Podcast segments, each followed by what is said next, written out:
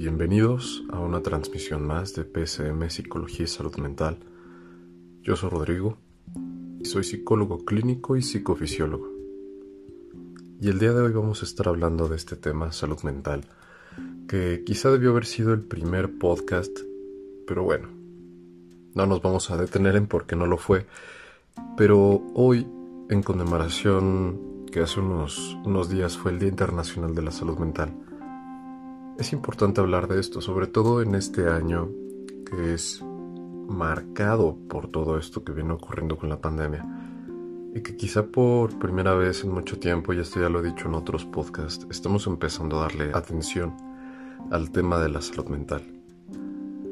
Pero me gustaría ejemplificarte por qué es importante y de qué manera si tú empiezas a trabajar en ello vas a tener no solamente el resto del año de bienestar, sino también vas a tener una vida más tranquila y plena.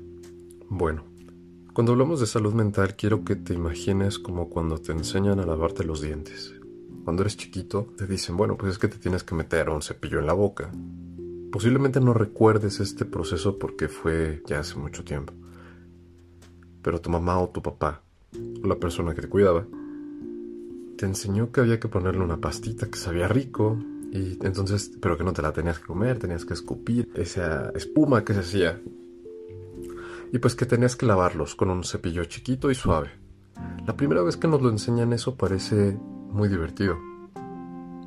Pero cuando aprendes que lo tienes que hacer todos los días y el resto de tu vida, ya no es tan divertido. Entonces, la salud mental es algo muy similar. La salud mental es algo que se cuida día a día, todos los días solo que nadie nos explica cómo cuidar nuestra salud mental. Y nosotros los psicólogos vamos cometiendo el error de promocionar sin decir qué es. Entonces, la Organización Mundial de la Salud ya hace algunos años dijo que la salud mental amplía una gama de actividades directa o indirectamente relacionadas con el componente de bienestar mental en la definición de la salud encontramos como un estado completo de bienestar físico, mental y social y no solamente la ausencia de enfermedades, afecciones u otro tipo. Es decir, no solamente es la ausencia de enfermedad, porque yo les explico a veces a mis pacientes y a mis estudiantes que nosotros encontramos en el instituto psiquiátrico muchos pacientes que no se enferman del estómago. Es más, físicamente están sanos, son fuertes, tienen salud, física, pero no tienen salud mental. Entonces no podríamos estar hablando de que están de todo, del todo sanos. También nos vamos a referir a todo aquello que nos trae salud mental. Hay gente que piensa que salud mental es comprarse cosas, irse de vacaciones únicamente, o inclusive salir con los amigos. No necesariamente buscar la salud mental es estar en una relación de pareja. Hay gente que piensa que, bueno, si tienes novia o novio, o esposa o esposo, eso también aporta tu salud mental. Quizá convendría empezar con nosotros mismos. Yo creo que nosotros no podemos estar compartiendo con los demás y es que no es que no, no podamos. Mucha gente lo hace, pero desde, desde el malestar mental muchas veces afectamos a los demás. Entonces creo que un punto importante que no se dice en la búsqueda de este concepto de la salud mental es que también nosotros debemos crearla y trabajarla. ¿De qué manera? Viene desde el invertir en ella, cómo inviertes en tu salud mental.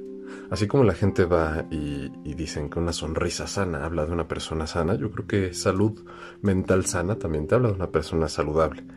Pero esto es un tanto diferente. Cuando nosotros hablamos de salud mental, podríamos inclusive mencionar que no es exclusivo de cierto tipo de personas. Hay gente que vemos, pues, no sé, a los artistas y dices, pues claro, ¿no? Esta persona cómo no va a tener una increíble salud mental. Pues no, inclusive hasta los artistas la padecen. Invertir en nuestra salud mental inclusive tiene que ver con ir al psicólogo. La gente no le gusta ir al psicólogo o a la psicóloga porque piensan, hasta hace unos años, y bueno, eso ya más bien era de los noventas, de los ochentas, estaba estigmatizado el ir con un especialista, el tomar antidepresivos. Yo creo que más bien hoy día apremia quien tiene esta no solo capacidad, sino apertura para poder invertir en su salud mental.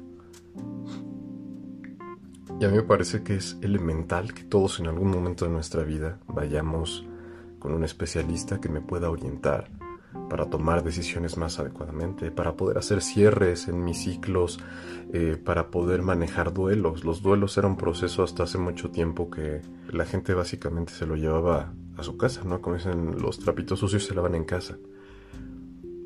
Pero no lo hablaban con nadie, entonces muchos duelos mal manejados se convirtieron en depresiones.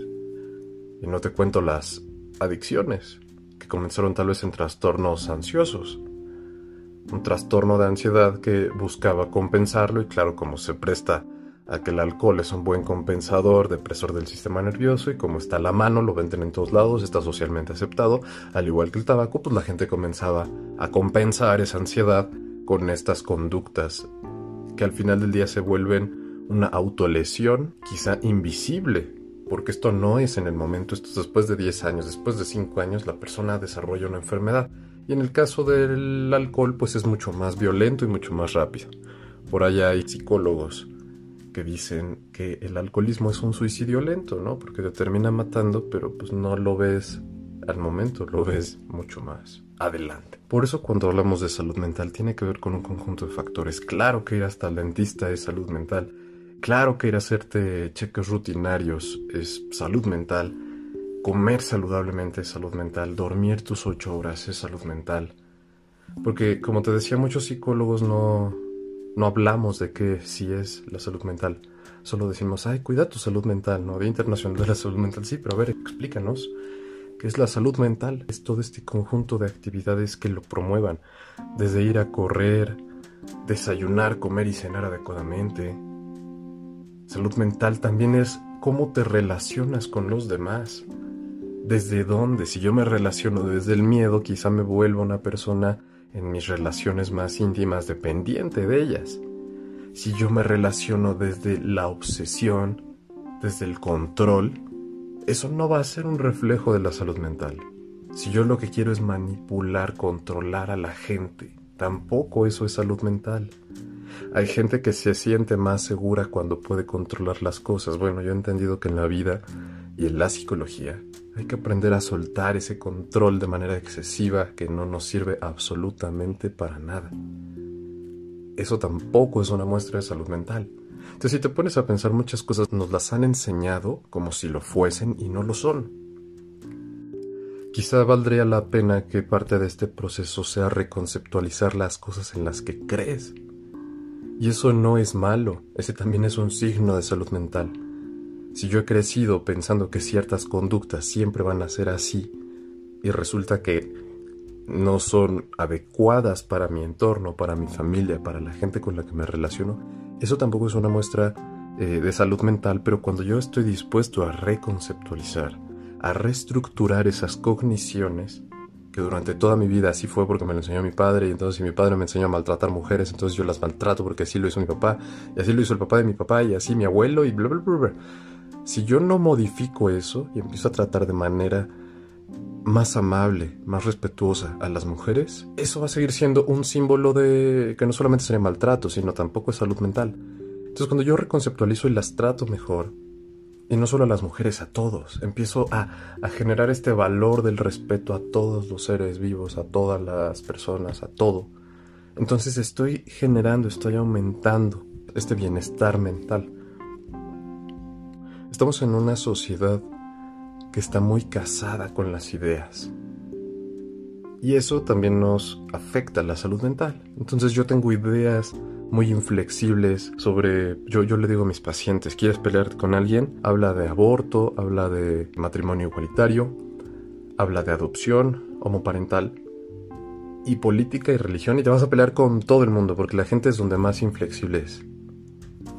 Yo lo que te propongo para tu salud mental es vuélvete un poco más flexible. Deja de pelearte por todo y con todos, deja de criticarlo todo. Nadie es feliz criticando. Preocúpate por mejorar tu vida, preocúpate por mejorar tu persona, preocúpate por ti, ocúpate de ti. No los demás, a los demás Mira, a veces nosotros vamos preocupándonos y criticando todo y a los demás ni siquiera les importas en un sentido de lo que a ti te preocupa o lo que a ti te ocupa la mente criticando. A la gente eso no le interesa. Pero uno se va criticando, afectando su propia salud mental, acongojándote por cuestiones que no tienen ni siquiera que ver contigo. Por eso cuando la gente de repente critica la religión yo les pregunto, bueno, ¿y eso a ti en qué te afecta? Ah, no, a mí en nada, pero esto, ¿no? Y es como, bueno, a ver, entonces, suéltalo. Si no lo traes cargando, no lo, no lo traigas contigo, ¿sabes? Y cuando te vuelves flexible, dejas de estarte peleando con la gente, dejas de estarte peleando con los conceptos, dejas de estarte peleando con muchísimas cosas y tu salud mental aumenta o ese bienestar mental aumenta porque ya no estoy cargando esas cosas, simplemente fluyo con la vida en ese sentido y me ocupo de lo que a mí realmente me atañe, que a lo mejor sí es mi, bienestar físico, mi bienestar económico, eh, cuidar a mi familia, proveer no solamente la parte económica, sino afecto a mis hijos, a mis mascotas incluso. No busco dañar, sino apoyo cuando puedo, cuando me es posible y dentro de mis posibilidades. Entonces, una persona estable es aquella justamente que no se está peleando con todo el mundo, es aquella que aprende a fluir con el mundo. Y mira, si no aprendemos a fluir, nos va a llevar el tren y te voy a decir por qué. Estamos en un año donde han habido muchos cambios. Han habido muchos cambios y si tú no tienes esa capacidad flexible en ideas, adaptativa en condiciones, como la teoría darwiniana, solamente va a sobrevivir el más fuerte. Y no con eso meto una idea violenta de que tú tienes que pelear contra el medio eh, y ser agresivo. No, no, no. Sino ser adaptativo. De ahí me jaló un concepto llamado resiliencia. La resiliencia se conoce como la capacidad para sobreponerse de aquellas situaciones difíciles. Te la pongo fácil, no es la definición del libro. Pero ¿por qué es importante trabajar en nuestra resiliencia, al menos en este 2020?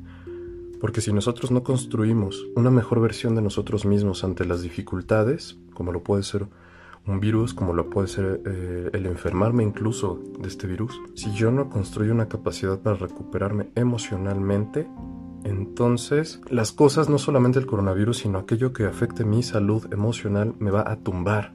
Y hay gente que después de una ruptura de pareja pasan mucho tiempo en duelo, se deprimen, terminan con psiquiatra, en un proceso muy lento, toman psicoterapia, lo cual no es malo, pero vamos, trabajar en tu resiliencia es elemental para tu salud mental. Hace un momento te decía ir a terapia, ir a terapia no es malo. Rompamos ese estigma de que el que atiende su salud mental lo señalen. Es como si tú, imagínate que cambiemos un poco la jugada. Quien va al nutriólogo es malo. Ay, no, esos que van al nutriólogo deben estar locos. Imagínate el que va al dentista. No, no, no esos que se arreglan los dientes. Uy, no. El dentólogo es el, el, loco, no el loquero. Imagínate cómo, cómo ha sido estigmatizada la psicología que quien iba al psicólogo era visto así, ¿no? Hay gente que ama ir al psicólogo, hay gente que ama ir al dentista, y sabes, los dos están bien. Y no es que yo lo defienda porque soy psicólogo. Pero creo que debemos empezar a romper los estigmas del que se cuida, dejemos de señalarlo. Ese era uno de los detalles que hacía que la gente no fuera al psicólogo. El señalamiento. O iban a escondidas como si fueran a, una fiesta sin decirle a sus papás. Te juro que yo todavía en pleno 2019-2018 tenía pacientes que no le decían a su familia, no es que vengo al psicólogo, pero, pero así como, como si fuera un secreto, como si fueran malvado, ¿no? Entonces, primero, antes que nada, si tú vas al psicólogo, si tienes pensado iniciar una terapia, que te valga lo que piense la gente. El que te critica seguramente no ha ido y no va a ir. Hay gente que en pleno 2020 siguen sin creer en la psicología. mira, la psicología, como ciencia, es algo que da no solamente resultados increíbles, pero eso si no fueran otro tipo de prácticas, como el ir a que te hagan la limpia con la bruja, como ir a las flores de Bach, que aunque, y, yo no digo que no funcione, va a haber unas personas de las que les funcione eso, pero no es ciencia, no hay evidencia científica, no es método, pero está bien padre que te pasen un huevo y te sientes más tranquilo, pero vamos, hasta eso hay gente a la que le contribuye a su salud mental y no les tiro, créeme. Pero sí creo que hay un montón de cosas que podemos hacer que sí van a contribuir de manera sustancial, muchísimo más, a tu salud mental. Y una de ellas es empezar a hacerte responsable de ti. Es decir, no culpemos ni responsabilicemos a los demás por lo que nos pasa a nosotros. Hay gente que dice, no, no, es que si yo estoy mal, es culpa de mis papás. No, no, no, no, no, es que si yo estoy mal es por mi jefe. Es que si yo me enfermo es porque mi esposa no me dice que me tome la medicina. Ella ya sabe que yo tengo mala memoria. Yo les digo, hazte responsable de ti. Párate y hazte tú de desayunar. Lava tu ropa. Tú mismo llévate al doctor. Tómate la medicina. ¿Quién es el que se enferma? Ah, pues yo. Ah, pues ahí está. Hazte responsable eso también contribuye a tu salud mental. Deja de tirarle a los demás la piedrita sobre tus malestares o sobre tus achaques o sobre lo mal que está tu vida. No, no, no, es que si yo estoy así también es por el COVID, ok. Pero te puedo decir que conozco gente increíble que durante la pandemia han hecho negocios, que no se han quedado de brazos cruzados viendo cómo se les acaba el dinero y el ahorro. Eso es adaptación, es resiliencia. Pero si yo me siento y me pongo a ver Netflix todo el día, esperando que alguien conteste mis currículums que mando, quizá no sea la forma más adecuada. A veces hay que ser proactivos, a veces hay que ser nosotros el que se mueve. Porque ahorita en una situación atípica como lo es un año de COVID, no va a llegar el empleo de la manera que antes llegaba, quizá. O igual y sí, y si eres así, pues tendrás suerte, pero y si no, pues tú eres el que se tiene que mover.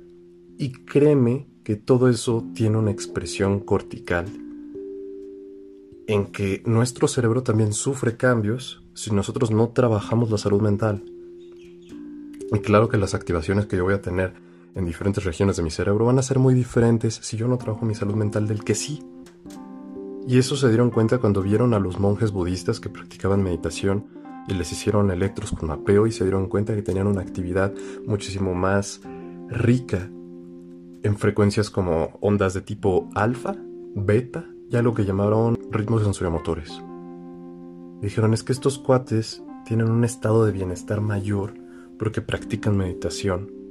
Y claro, ¿no? dices, bueno, pues qué preocupaciones va a tener un monje en un monte que está siempre sentadito, que está tranquilo, a diferencia de yo que vivo en una ciudad con todo el ajetreo, siempre estresado. Bueno, tal vez tengas que cambiar, no te digo que te vayas a un monte, pero tengas que cambiar las condiciones en las que vives porque eso te está trayendo estrés. Entonces una manera de trabajar nuestra salud mental es disminuir el estrés, así como lo hacían esos monjes.